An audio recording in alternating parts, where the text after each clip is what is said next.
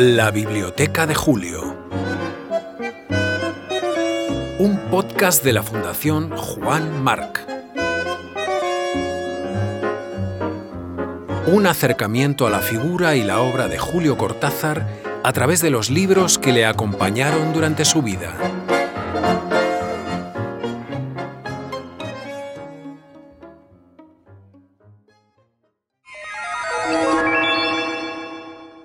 XX. Un Coney Island de la mente. Lawrence Ferlinghetti. New Directions Paper Books. Nueva York, 1958. Julio dibuja una especie de rosas fractales, plantas raras, geometrías y unos caracoles que podrían pasar por cronopios si no fuera porque estos, aun en su falta de corporeidad, son, más o menos, seres verdes y húmedos, o eso dijo su autor. Cortázar decora libremente las páginas libres de este libro, que ahí donde lo vemos llegó a vender un millón de copias. Poco normal, considerando que es poesía. Pero el poeta es Lawrence Ferlinghetti, uno de los nombres más queridos del panorama estadounidense de la segunda mitad de siglo. Es parte del movimiento beat, aunque él no estuvo del todo de acuerdo con esto. Se le considera el último beatnik, de hecho, porque aunque no fue de los primeros en llegar, sí fue el último en irse.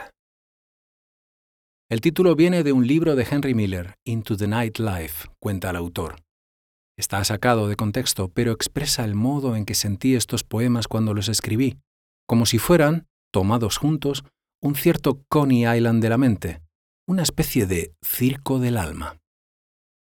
Cortázar tiene este libro que ha comprado por un dólar en Nueva York en 1960 y otros nueve de Ferlinghetti. Es uno de sus poetas contemporáneos predilectos, y de esto dan fe las firmas que estampa a modo de ex libris a lo largo de los años. En Routines ha anotado París 66.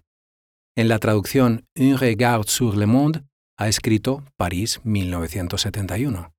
De Pictures of the Gone World tiene dos ediciones. En una leemos París 1974 y en la otra San Francisco 1980. En The Secret Meaning of Things también leemos 1974 y París. De hecho, está comprado en la famosa librería Shakespeare ⁇ Co.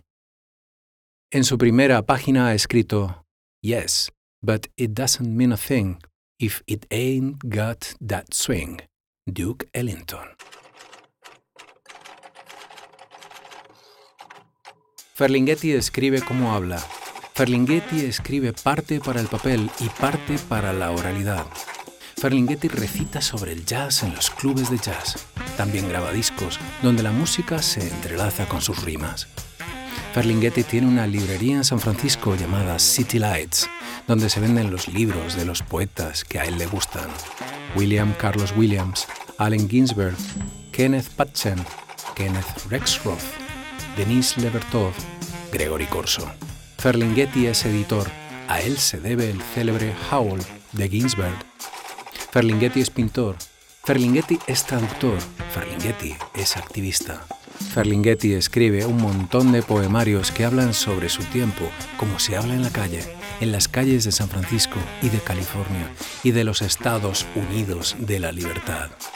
Eso es, Ferlinghetti es la voz culta y politizada y desencantada de la calle. Ferlinghetti no es el sueño americano, sino su antítesis. Es la América que se desmorona y por América entiende, y nosotros también, el país llamado Estados Unidos de América. Es la única rebelión ahí fuera, the only rebellion around, que dijo Time Magazine en el 56. Ferlinghetti es uno de los poetas que renueva el panorama. Es parte clave de la generación responsable de la manera de recitar contemporánea, del spoken word, de los slams. Un Coney Island de la mente tiene tres partes. La primera se llama como el libro y se abre con este poema.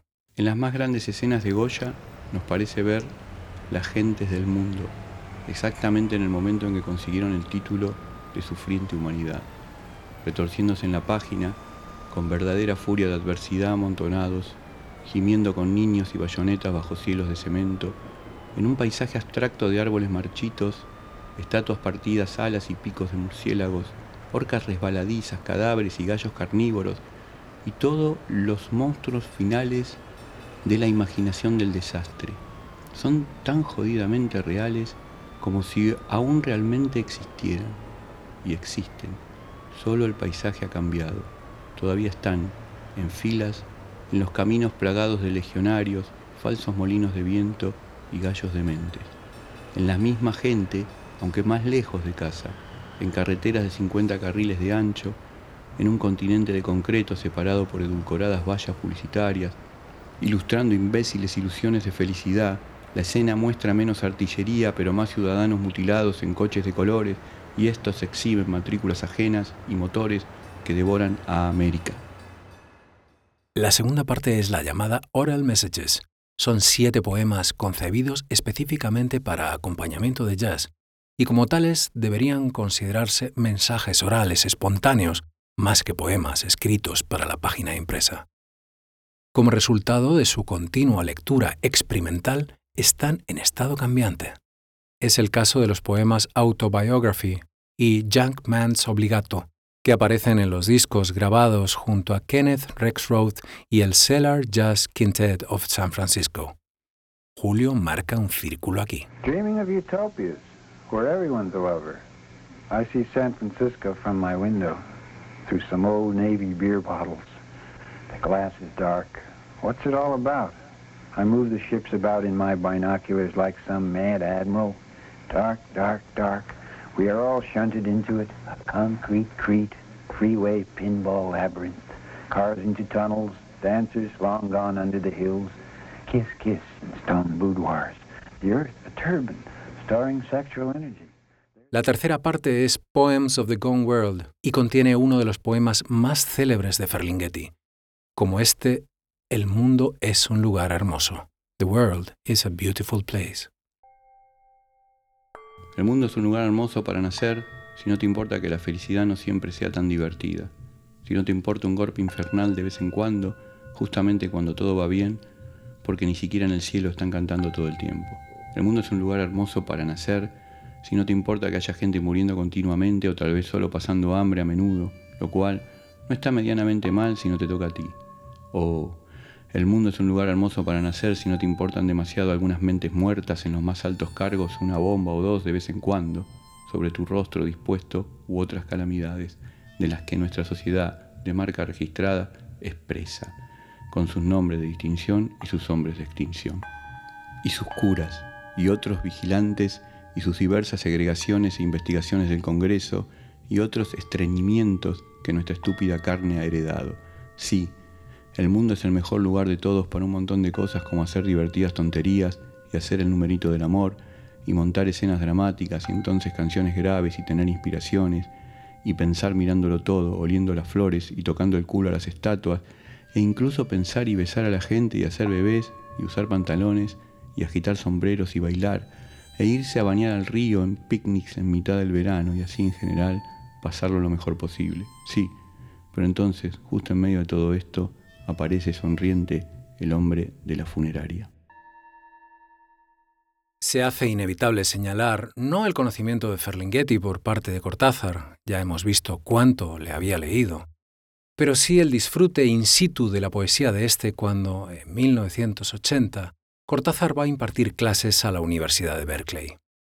Julio recorre entonces San Francisco, pasa por City Lights, escribe muy cerca de esa librería Botella al Mar, cuento en forma de carta dirigida a la actriz Glenda Jackson, en el que Julio se entera de que su rayuela se lanza el mismo día del estreno de la nueva película de la actriz, titulada Hopscotch, rayuela en inglés. Metaliteratura aparte, este es el momento en que quien graba este podcast se acuerda de que el capítulo 121 de Rayuela es, de facto, una reproducción y un homenaje al poeta. Con tinta roja y manifiesta complacencia, Morelli había copiado en una libreta el final de un poema de Ferlinghetti. Yet I have slept with beauty, in my own weird way, and I have made a hungry scene or two with beauty in my bed, and so spilled out another poem or two, and so spilled out another poem or two upon the Bosch like world. Ferlinghetti nace Lawrence Monsanto Ferling en Yonkers, Nueva York, en 1919 y muere en San Francisco en 2021.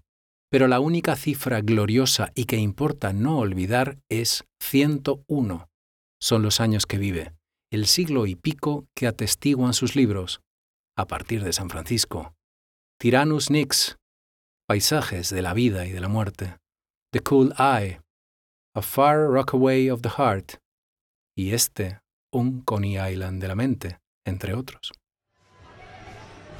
Este es el lugar del mundo donde no pasa nada, donde nadie está haciendo nada, donde nadie está en ninguna parte, nadie en ningún lugar, salvo en uno mismo. Ni siquiera hay un espejo en el que duplicar la propia soledad, ni siquiera un alma, salvo la tuya, e incluso es posible que no la tengas. Tal vez no sea la tuya, tal vez porque ahora estás lo que se dice muerto. Has llegado a tu estación, desciende.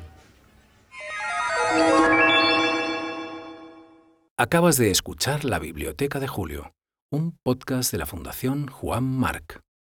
Música de cabecera, Astor Piazzolla. Control técnico y música, Carlos Roiz. Lectura de Ferlinghetti, Fabián Casas. Concepto, guion y voz, Bruno Galindo.